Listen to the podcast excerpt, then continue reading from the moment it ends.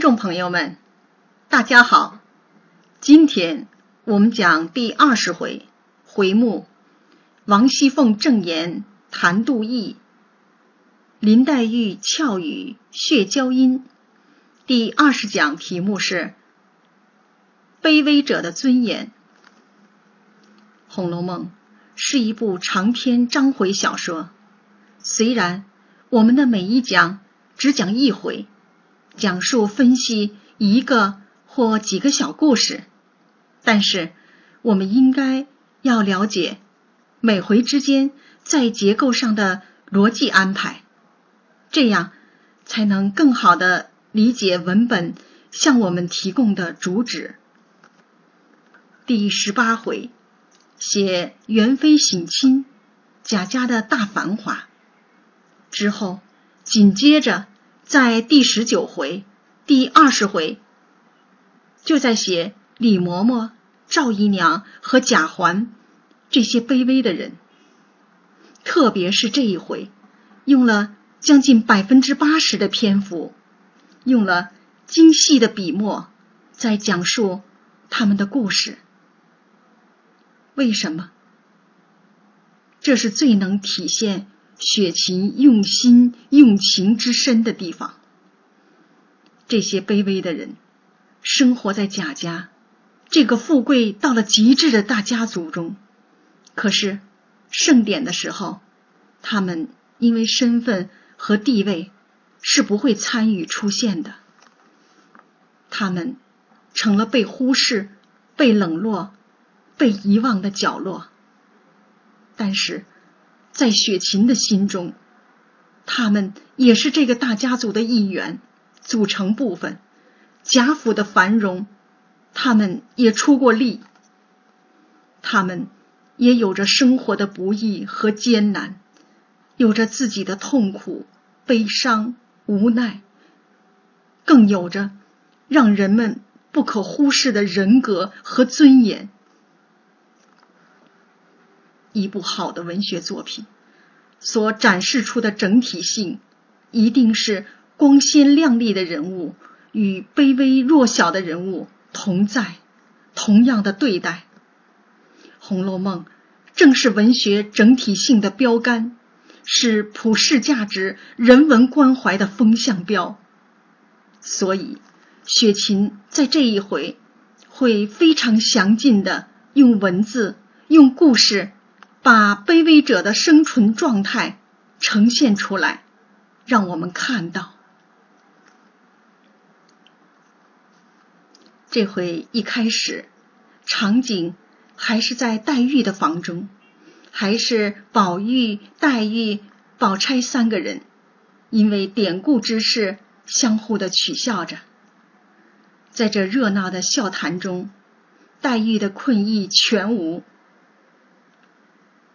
宝黛床上的嬉戏，帮助黛玉消了食，也很符合宝玉的保养身体之法，让宝玉放了心。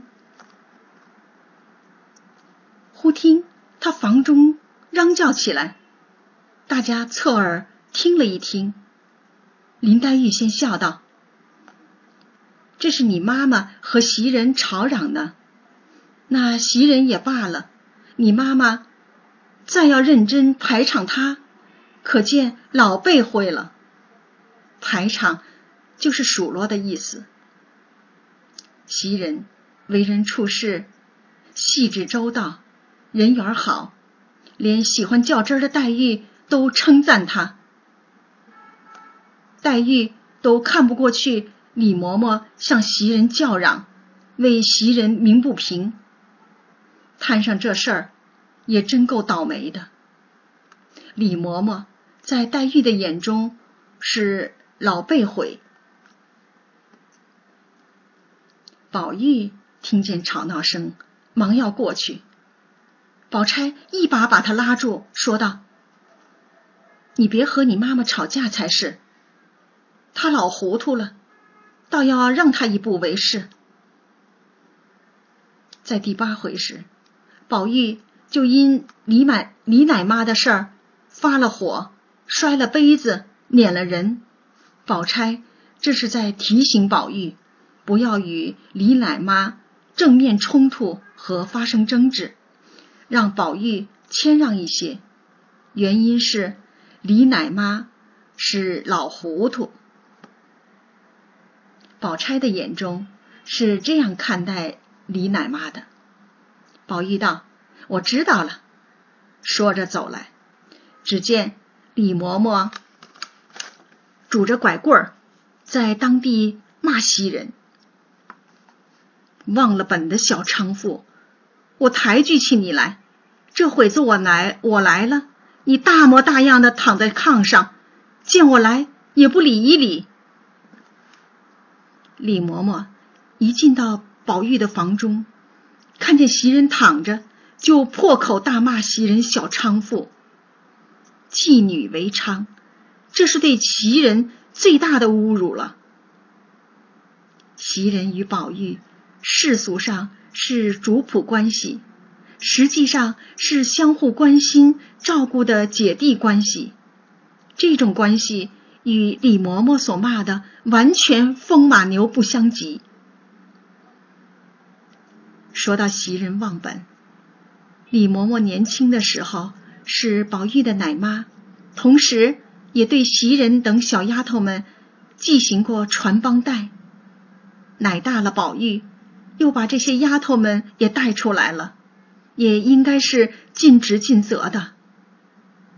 可是自己应该如何对待这些事儿呢？如果别人对你有恩，要知道感恩。报恩。如果你对别人有帮助、有恩，自己要忘记，不要当成包袱，总是背在身上。《红楼梦》中就告诉我们还的哲学。或许是你上辈子欠他的，此生来还，还完了就了了，不要总记着，说个没完没了的。佛教就是这样。让你自己解脱的，你不了是你自己的事儿，与对方无关了。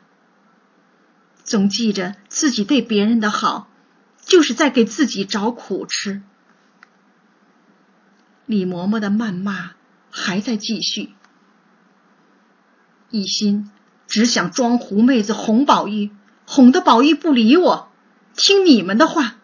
你不过是几两臭银子买来的毛丫头。这屋里你就作号，如何使得？作号就是捣乱生事的意思。再说，接着说啊，李嬷嬷，好不好？拉出去配一个小子，看你还妖精似的哄宝玉不哄？装狐妹子就是装狐狸精，勾引宝玉，这话多难听啊！李嬷嬷。看到宝玉和袭人以及丫头们的关系处理得好，嫉妒、失落了。他不再被宝玉所需要，不再受丫头们的待见，失去了存在感和归属感。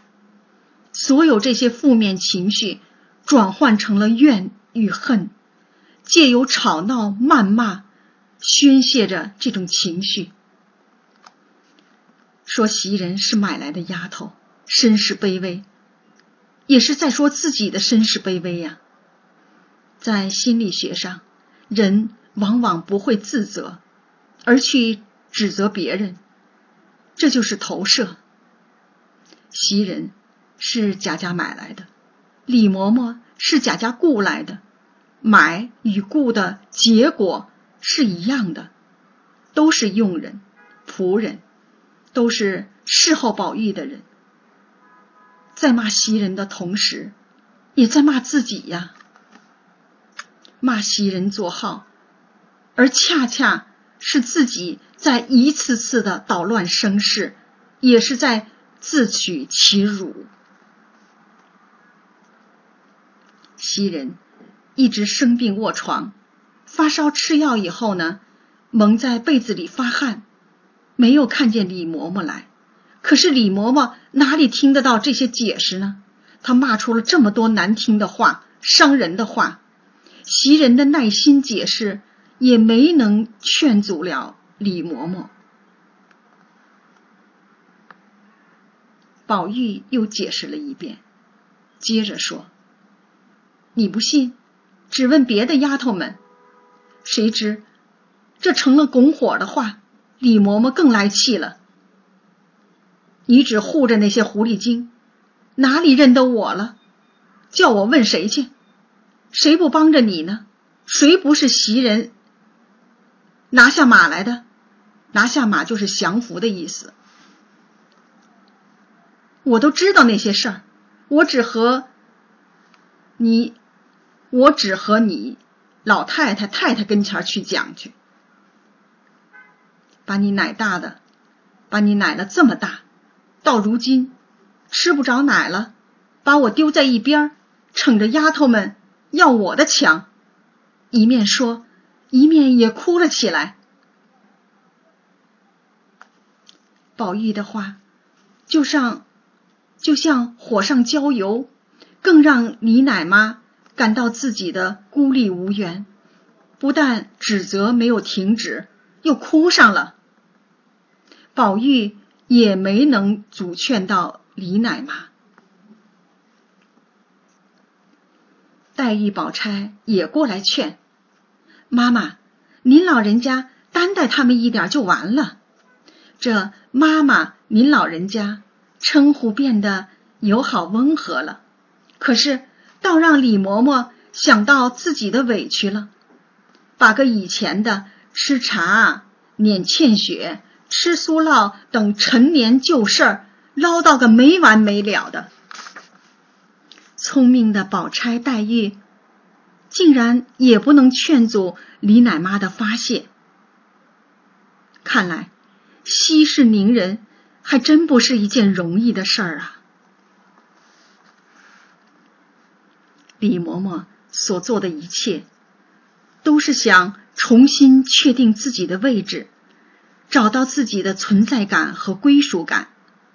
因为，在现实中，几乎所有人都在排斥他，导致了他内心巨大的荒凉、孤独、无助。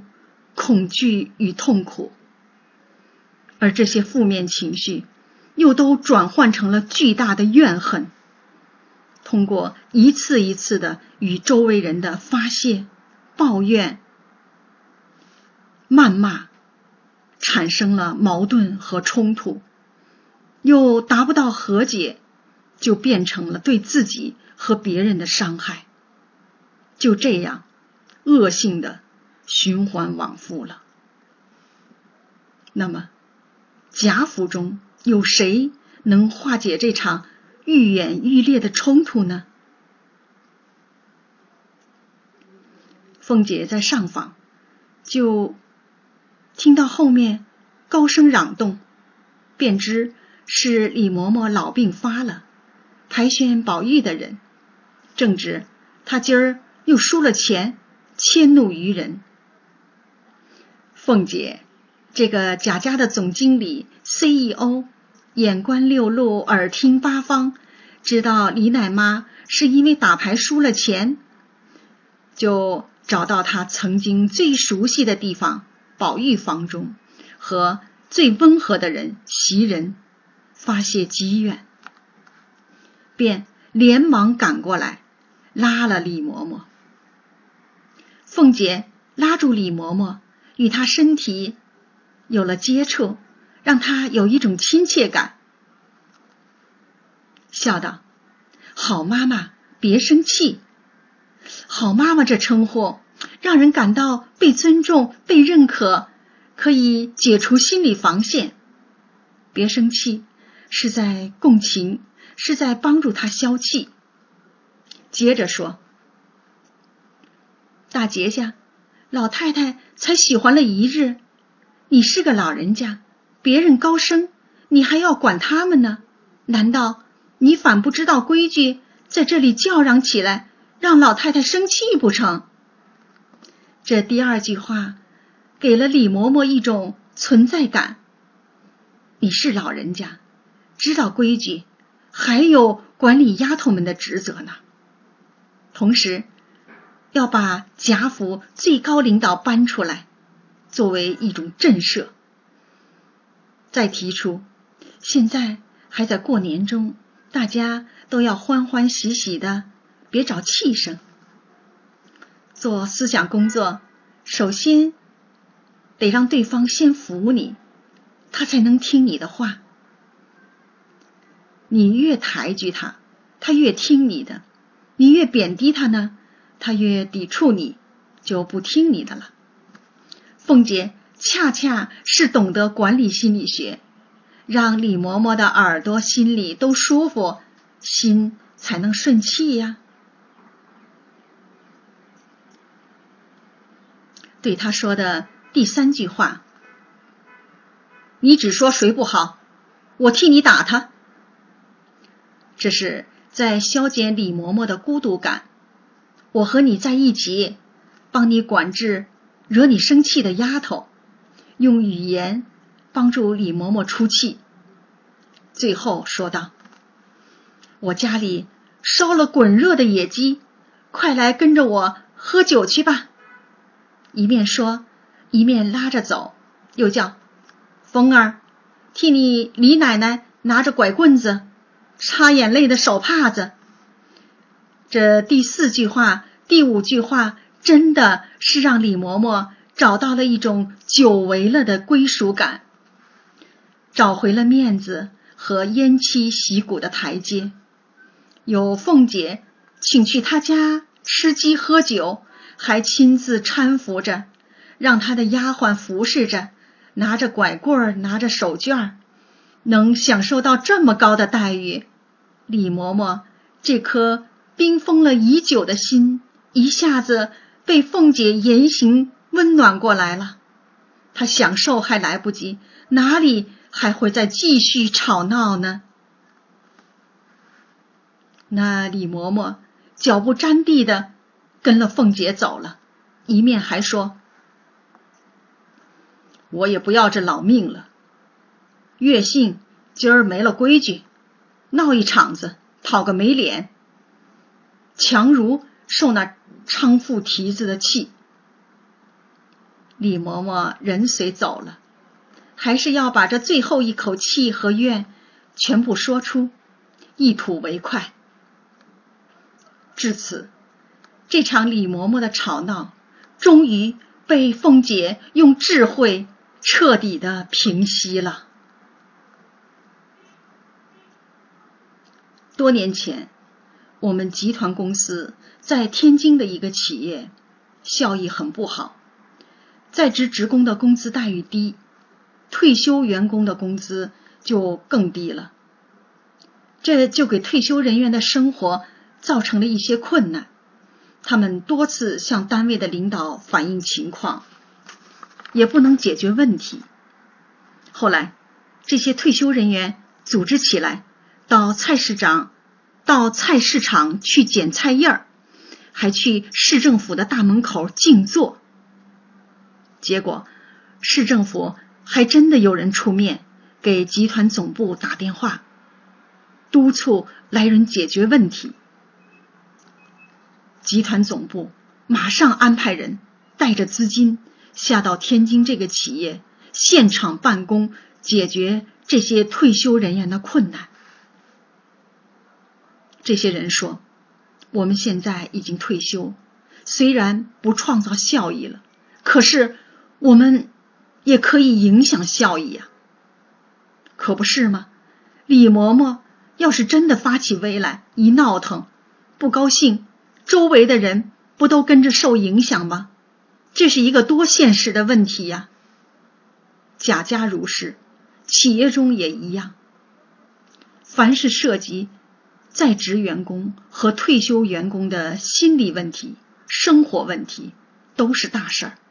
都不可忽视，都要企业的领导和管理者用智慧、用策略，妥善的协调处理，解决好啊。宝玉见袭人病还没有好，又受了李嬷嬷的气，就一直在袭人旁边安慰着她，照顾着她。去贾府房中吃饭，回来见袭人睡了，丫头们丫头们呢都去玩了，只见麝月独自在外房间灯下磨骨牌。宝玉笑着问道：“你怎么不同他们玩去？”麝月道：“都玩去了，这屋里交给谁呢？那一个又病了。满屋子里，上头是灯，地下是火。那些老妈妈妈子们，那些老妈妈子们，老天拔地的服侍了一天，也该叫他们歇歇。小丫头子们呢？”也是服侍了一天，这会子还不叫他们玩玩去？所以让他们都去吧，我在这里看着。前面我们只知道袭人责任心强、细致周到，现在我们看到麝月原来也如此啊。宝玉的房中有多少侍候他的人呢？二十七个人，其中有丫鬟十五人，跟班五人，书童七人。能在宝玉的身边工作的人，一定都是精挑细选。虽然性格各异，但是都是有责任心、工作能力强的。否则贾母也不会放心让他们侍候宝玉的。宝玉听了这些话，公然又是一个袭人。可见宝玉对麝月也是很很认可的。那么宝玉又是怎么对待麝月的呢？他笑道：“早上你说头痒，这会子没什么事儿，我替你篦头发吧。很久以前。”我借宿在湖南沅陵的一个小山村婶婶家，见那里的中老年妇女呢，头发很长，又不是每天都洗。太阳好的时候呢，就把盘起来的头发呢散开，用篦子，就是那个一种齿和齿之间间隙很小很密的那个梳子呢，篦头发。把头皮屑等脏东西呢避出来，可是没有想到啊，几百年以前的这些女孩，她们也这样的避头发。麝月听了后从了，搬来镜匣，摘下头饰，散开头发，让宝玉为她梳篦。只见晴雯进来取钱，见这情景，说起了风凉话。哦，交杯盏还没吃到上头了。这是指婚礼中的一种仪式，新娘新郎呢要交换酒杯喝酒，新娘的头发要盘起来。袭人开玩笑的话也会说得很重。宝玉与丫头们一起的时间长了，了解彼此的性格，呃，他也不会计较袭人的话，笑道。你来呀，我也替你避一避。宝玉真的是有些怪癖，总喜欢为女孩调脂弄粉儿、梳头整妆的。要是在现在，肯定是一个顶级的化妆师。晴雯道：“我没那么大福。”说着，拿了钱，便摔了帘子出去了。晴雯就是这样快言快语的一个人，说话只管自己痛快，不管别人中听不中听。宝玉在麝月身后，麝月对镜，二人在镜内相视，多温馨的画面呢！这里面看不到主仆的界限，只有姐弟之间的关爱，也看到了。宝玉关心的不止只有袭人呐，宝玉便向镜内笑道：“满屋里就只是他磨牙。”麝月听说，忙向镜中摆手，宝玉会意了。隔墙有耳，他俩了解晴雯的聪明伶俐，背后议论的话，他听了去。果然，忽听“呼”的一声帘子响，晴雯又跑进来问道：“我怎么磨牙了？咱们到道说说。”这就是晴雯，她可以拿别人开玩笑，可不允许别人说他。往重里说，有点小矫情吧。麝月笑道：“你去你的吧，又来问人了。”晴雯笑道：“你又护着，你们那蛮神弄鬼的，我都知道。等我捞回本来再说话。”说着，一径出去了。我很喜欢读这些对话，因为很现实。不光是这些男孩女孩们计较，在职场上，同事之间经常会为领导多表扬了谁一句，多指责了谁一句，多看了谁一眼，又偏向谁了。私下呢，经常的被员工议论。其实，在我没当领导前，我也议论过领导；在我担任了领导以后，别人也议论过我。说我偏袒谁，一碗水端不平。这世上没有人背后不说人，也没有人背后不挨人说的。《红楼梦》为我们展现的就是现实的社会呀。每个人只有性格不同，袭人温柔贤惠，晴雯呢泼辣仗义，麝月。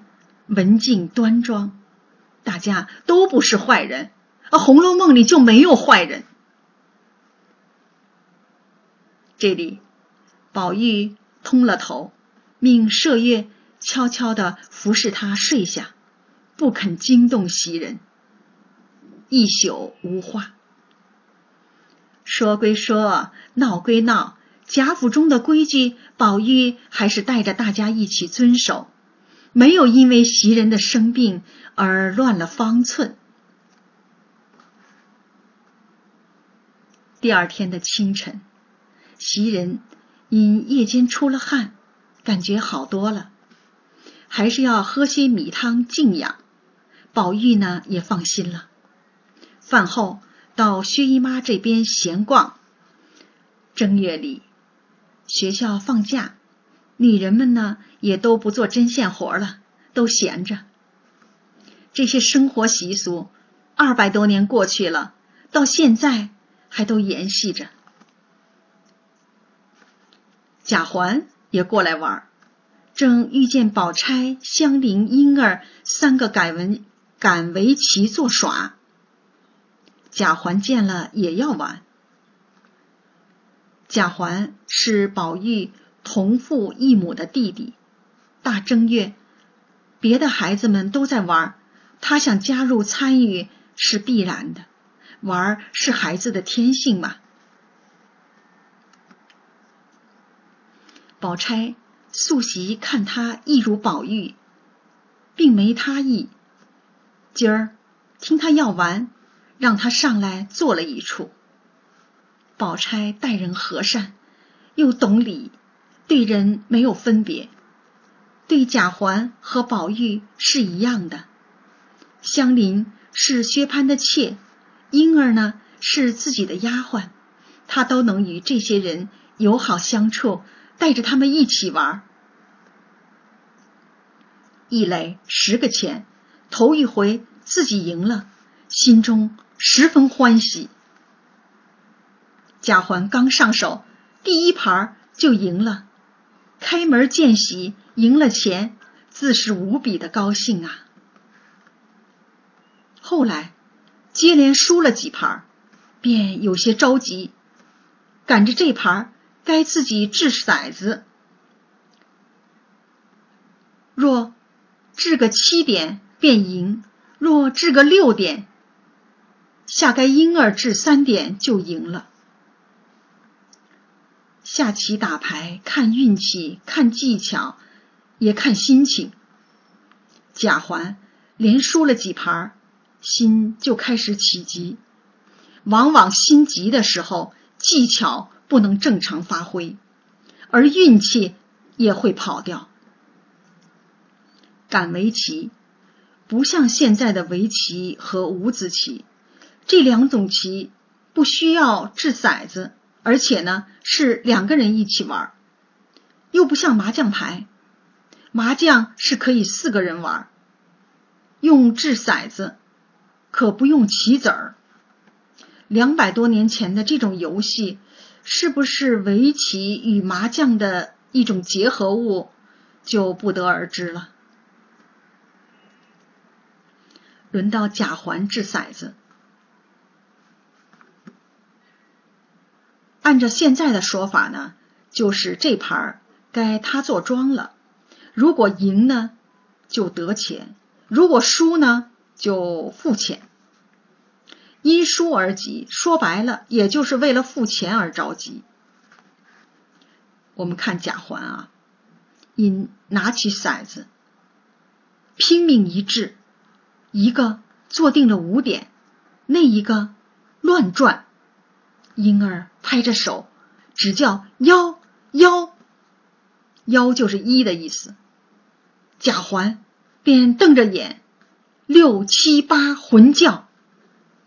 那骰子偏偏转出了个妖来，贾环急了，伸手便抓住骰子，他抓住那个骰子，然后就拿钱，说是个六点。掷骰子基本呢是靠运气，贾环这狠命的一掷，把运气狠没了，掷走了。怕什么，还就偏来什么。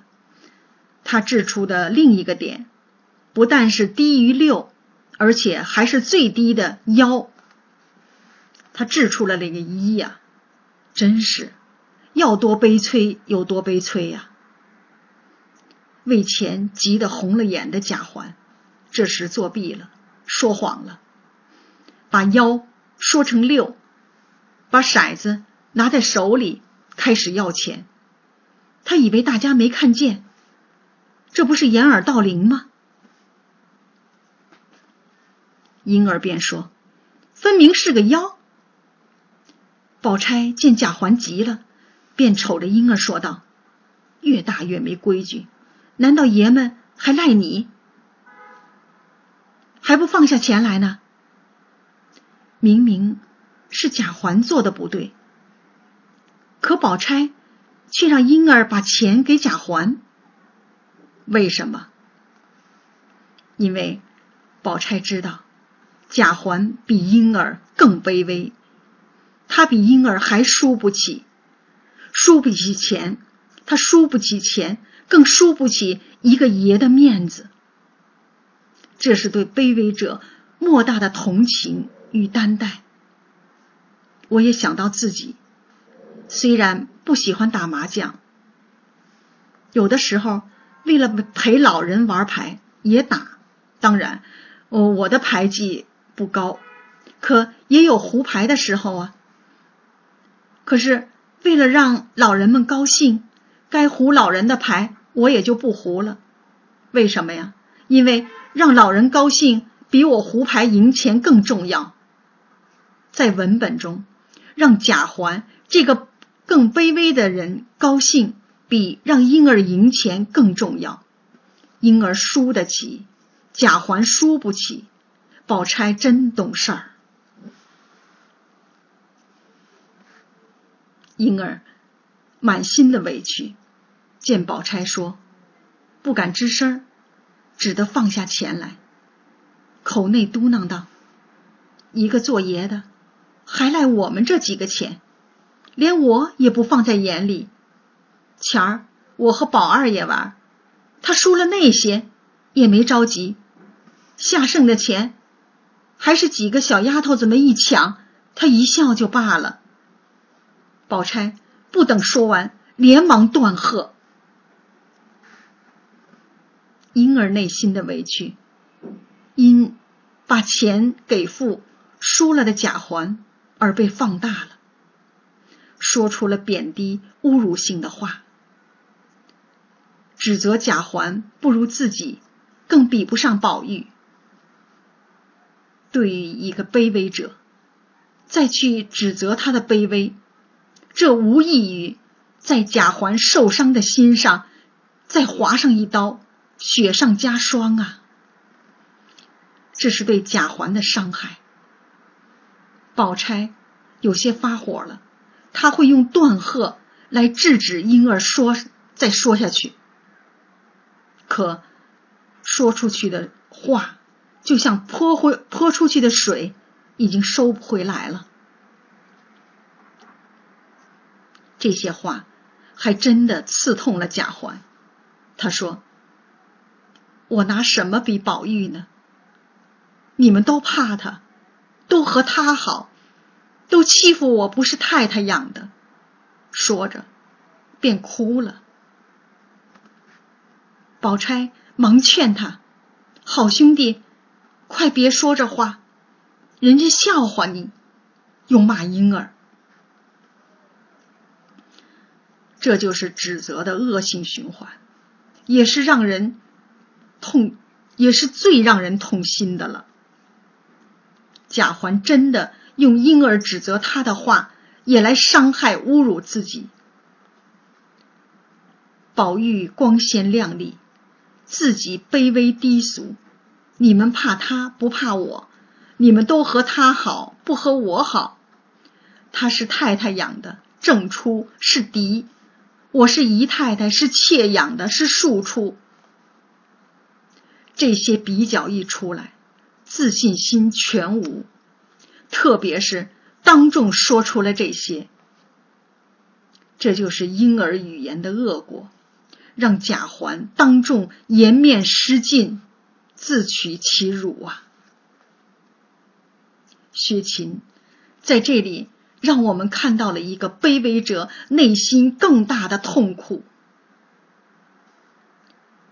观世音菩萨能听见世上所有人，听到他们的哭声，能看见所有受苦人的眼泪。雪琴就是观世音菩萨。宝钗总能识大体、顾大局，一边劝着贾环，一边骂了婴儿。宝玉走来，看到了这情景，他有着自己的想法。按照家规，弟弟怕哥哥，哥哥管弟弟，可宝玉并不想弟弟和别人要怕他。兄弟们都由父母管教，自己不去不不必在当中多事。他也不想当大丈夫，为子弟们当表率，特别是更有个呆意。他便料定，原来天生人为万物之灵，凡山川明月之精秀，只忠于女儿，须眉男子。不过是些渣子、琢磨、混沌、浊物而已，可有可无。连山川日月都钟情于女儿，眷顾女儿，对于男子的管理呢，不过尽其大概的情理就罢了，不必多费心思。宝钗怕宝玉批评贾环，忙替他掩饰。宝玉呢，在规劝开导贾环。大正月的哭什么呢？这里不好，你到别处去玩啊。这件东西不好，你就去选自己喜欢的。哭是不能解决问题的，只能为自己添烦恼，还不如离开的好。贾环一直没吱声，听了这话。只得回家去了。宝玉是在告诉贾环：“你要有自己的爱好，有自己的选择权，可以做自己高兴的事儿。可是，对于这个失去了自信、没有了尊严的贾环，做到自主选择是一件多么艰难的事儿。因为他的周围只有一个宝玉，只有一个宝钗，其余的都是不能理解他、侮辱他的人呐。赵姨娘见他这般，因问：“又是哪里垫了踹窝来了？垫了踹窝来了？”这是一句骂人的话。赵姨娘是贾瑞的妾，以前呢也是贾瑞的，呃，赵姨娘是贾政的妾，以前呢也是贾政的丫头。被贾政收了房，现在是贾环的母亲。垫踹窝是指垫平路面，引申为让人践踏、被人欺负、待人受过。这个妈妈见儿子这样，没好脸，没好话，也没好气，一问不答。再问时。贾环便说：“同宝姐姐玩的，婴儿欺负我，赖我的钱。宝玉哥哥撵我来了。”看见妈妈这种态度，贾环哪里敢说出真情，自己作弊呢？接着错上加错，再撒谎。同时呢，他也表达出了对婴儿和宝玉的不满。赵姨娘啐道：“谁叫你上高胎盘去了？下流没脸的东西，哪里玩不得？谁叫你跑了去讨没意思？”这个妈妈没有安慰儿子，反而用啐、吐痰这种动作继续伤害儿子，指责贾环攀高，是把娘儿俩。放在下等卑微的位置上，首先先低看了自己。可想贾环的自卑，因为他从小就受着母亲这样的教育。下流、没脸东西，用来谩骂儿子，已经是可很不堪的语言了。虽然暂时在文本中，我们还读不到周围的人。如何对待赵姨娘？可是我们可以感觉到，这个以前是丫头，现在是妾的母亲，心中积存积存了太多的怨恨。她并没有母因子贵，处境还是尴尬的。她即使嫁给了贾政，也改变不了丫头的出身，当了姨娘。丫鬟们也不会把她同王夫人同等对待，得不到大家的认可与尊重。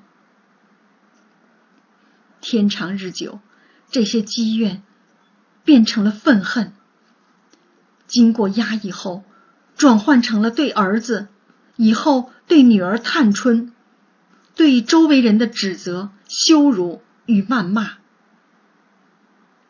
跑了去讨没意思，这句话，这就是自己在带着儿子逐渐的自我边缘化了。正说着，可巧凤姐在窗外路过，都听在耳内，便隔窗隔窗说道：“大正月又怎么了？还兄弟小孩子家一半点错了？”你只教导他，说这些淡话做什么？凭他怎么去，还有老太，凭他怎么去，还有太太老爷管他呢，就大口啐他。他现在是主子，不好了，横竖有教导他的人，与你什么相干？还兄弟，出来，跟我玩去。赵姨娘也是卑微的人。可凤姐对她却没有对李嬷嬷那么有耐心。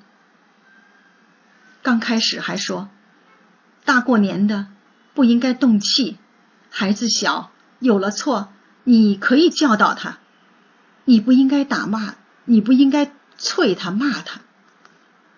可是下半句话就矛盾了，话锋一转，说贾环是主子，有太太，就是指王夫人嘛。王夫人呢，就是按照老理儿是她的教母了。有太太，还有呢和老爷，老爷就是父亲贾政啊。由太太和老爷，就是由王夫人和贾政来教导，跟你这个亲生的母亲、这个妾、这个姨娘没有关系。这下半句话呀，就像是在赵姨娘的伤口上撒盐呐。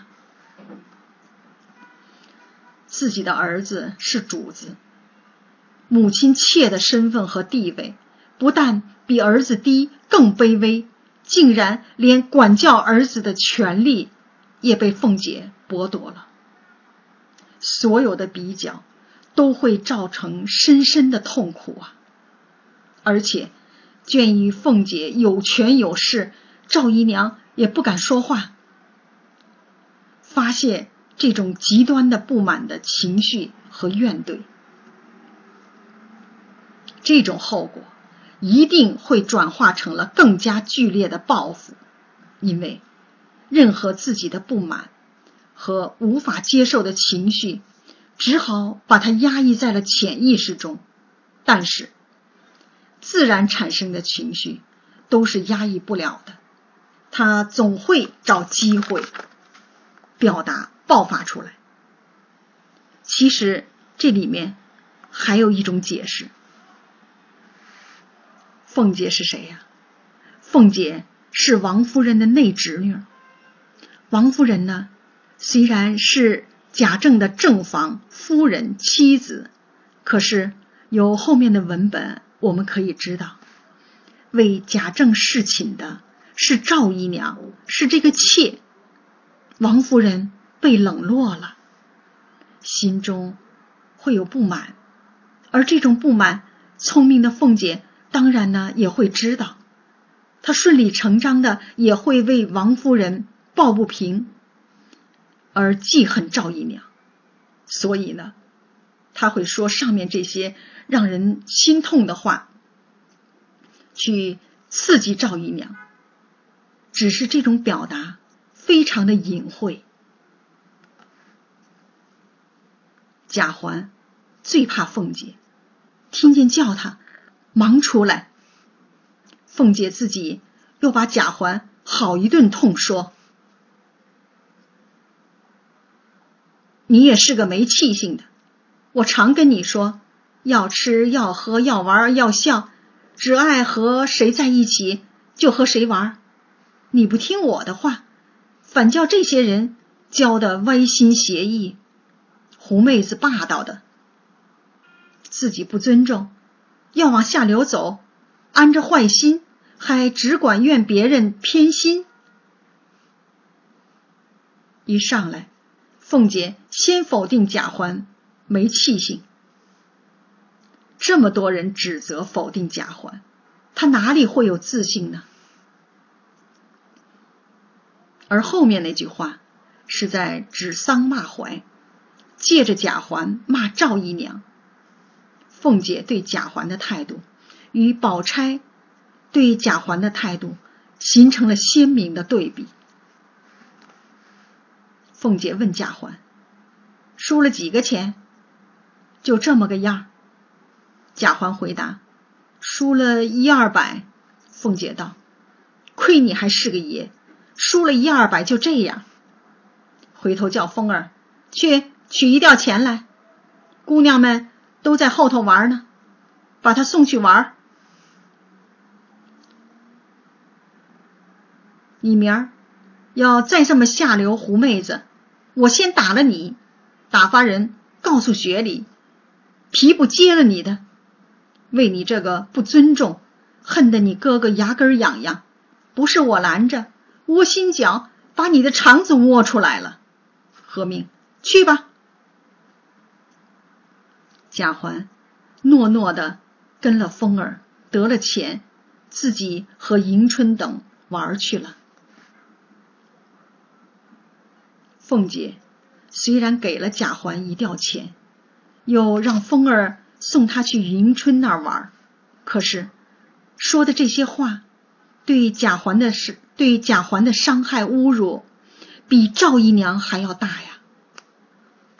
而且他的言行，也让我们再次看到赵姨娘母子俩在贾家过的这种寄人篱下日子的艰难。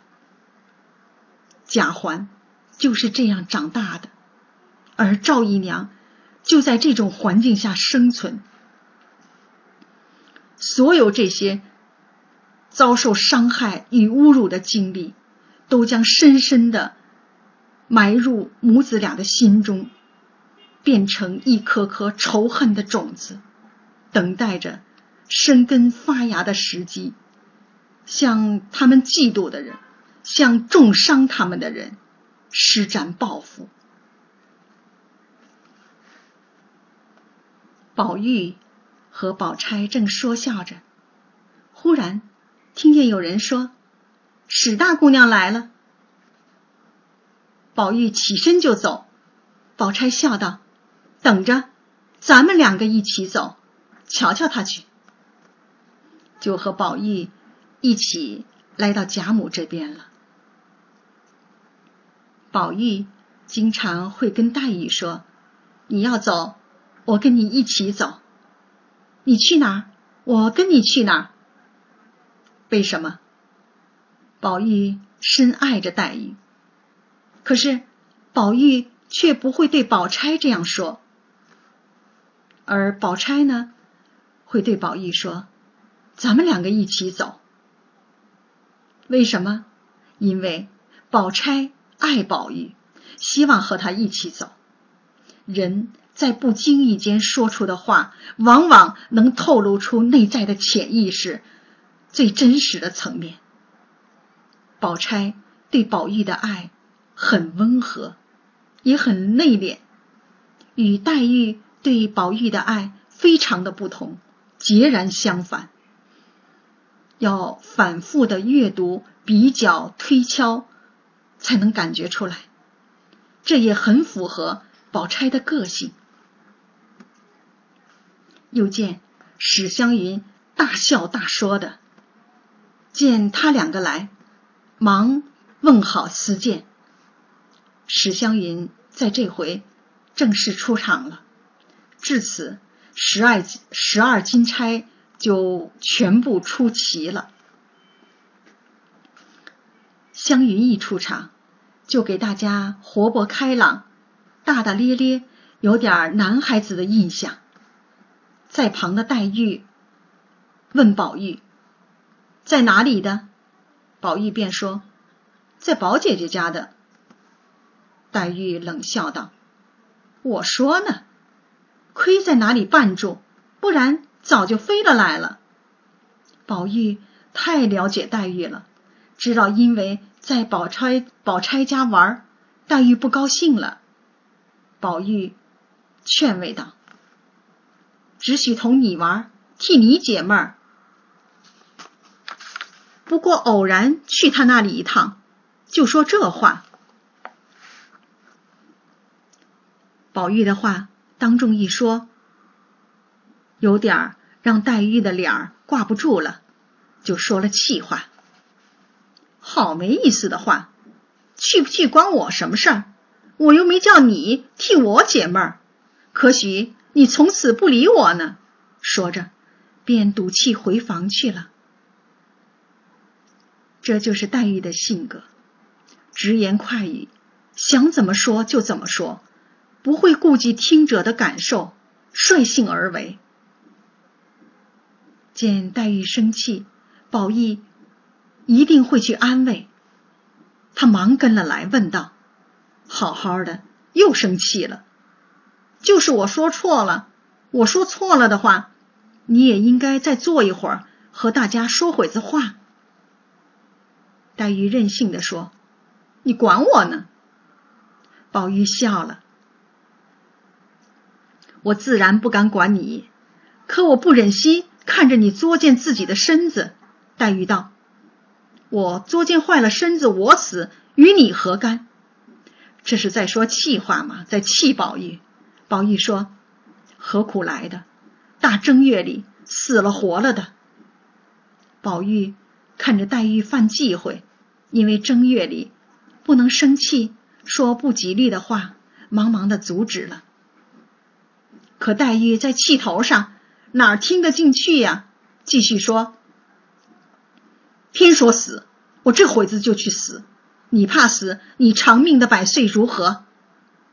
黛玉的嘴像刀子一样锋利，可越说，其实是伤害自己，让自己越生气呀。宝玉倒还是大度些，笑道：“要像……”只管这样闹，我还怕死呢，倒不如死了干净。黛玉忙道：“正是了，要是这样闹，不如死了干净。”宝玉怕黛玉误会，忙忙解释说：“我说我自己死了干净，别听错了话赖人。”就因为宝玉去宝钗的屋里玩了这么一小会儿。黛玉就会对宝玉发脾气，两个人拌嘴，甚至还说到死。这就是恋爱中的小男孩、小女孩，这么如此的在乎对方，计较对方。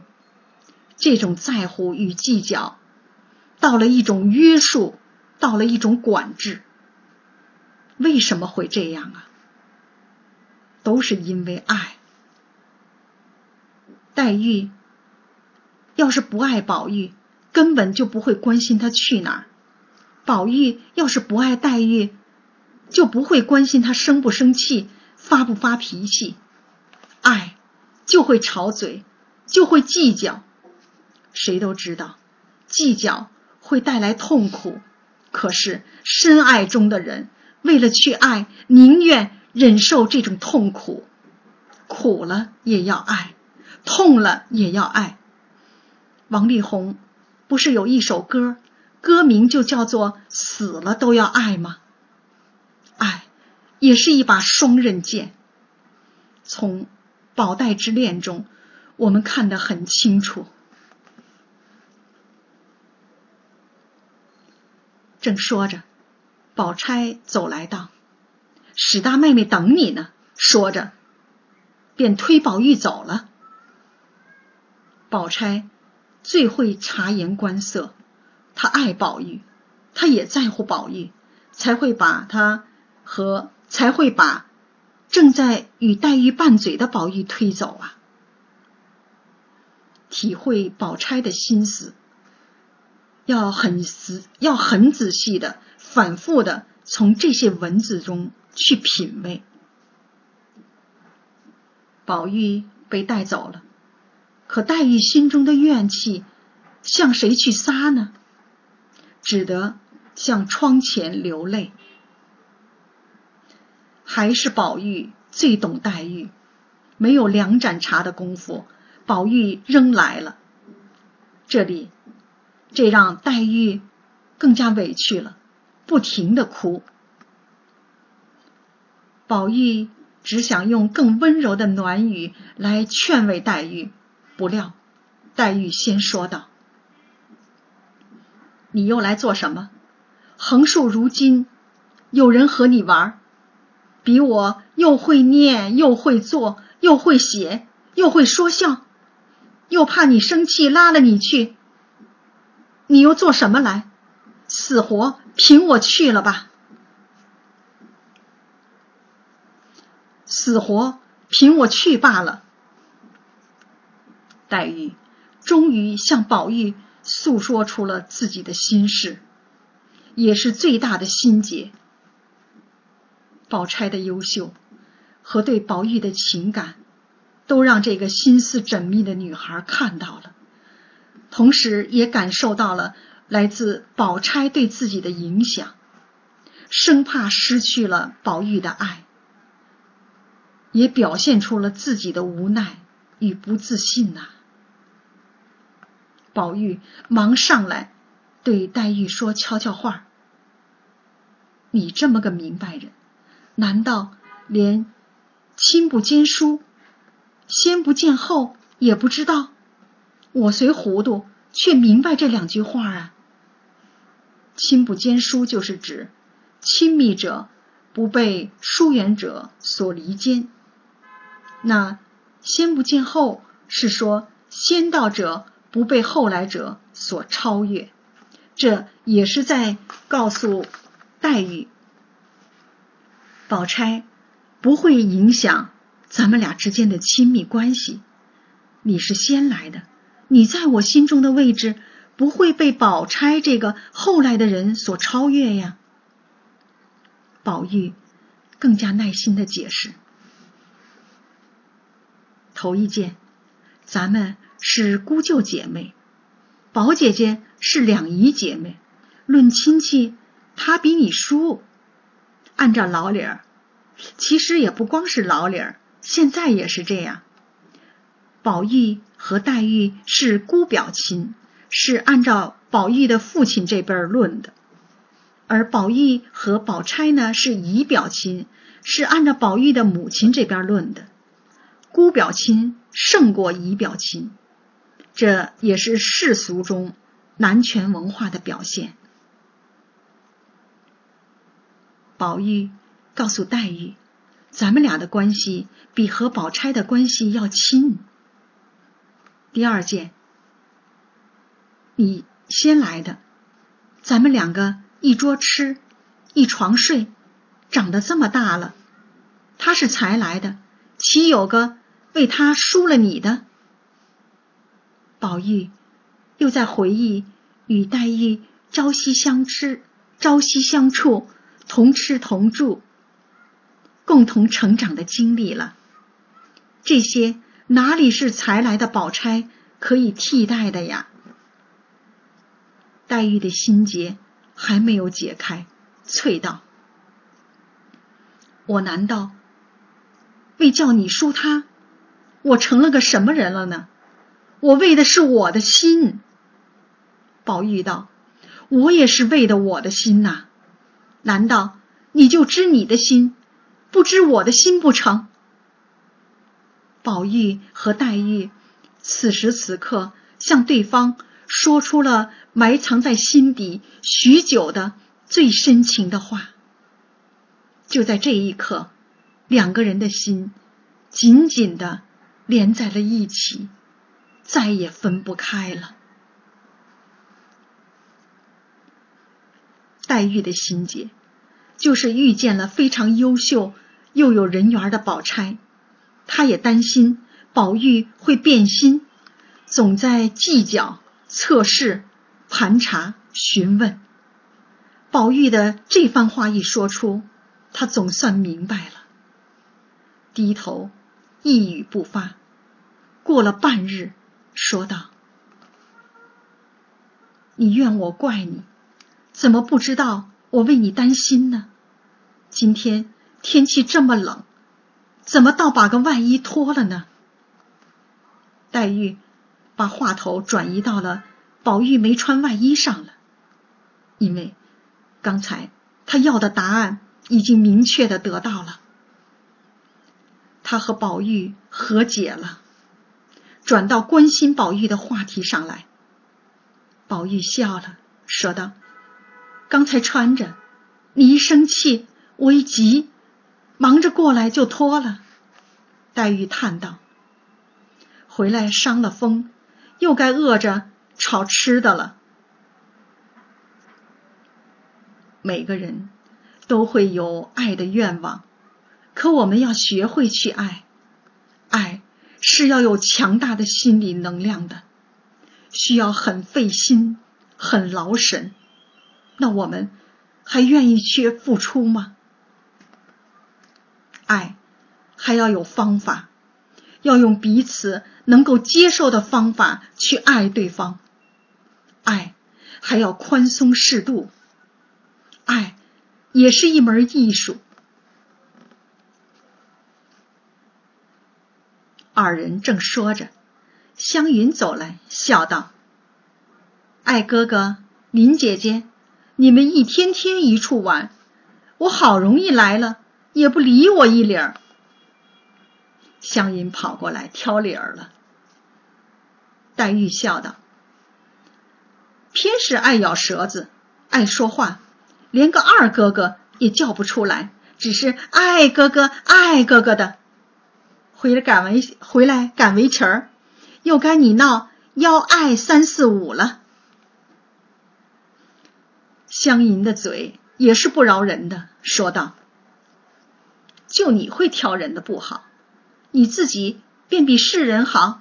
我指出一个人。”宝姐姐，你敢挑他的，你敢挑他的短处，我就服你。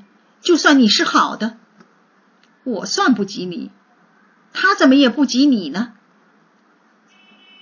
黛玉刚让宝玉给哄好了，可被湘云的话戳到了痛处。湘云也是个口无遮拦、说话不计后果的女孩。黛玉听了，冷笑道。我当是谁？原来是他，我哪敢挑他的呢？宝玉忙用话岔开，怕又引起了大家的不高兴。发现没有？这一回从始至终都在比较。李嬷嬷在和袭人比较，晴雯在和袭人麝月比较。贾环在和宝玉比较，赵姨娘在和王夫人比较，黛玉在和宝钗比较，湘云在和黛玉比较。比较也是痛苦的根源，人不可能不去比较。我们可不可以穿越比较，去理解、尊重自己与别人的个性？让每个人都有尊严的活着呢？这的确是一个值得思考的问题。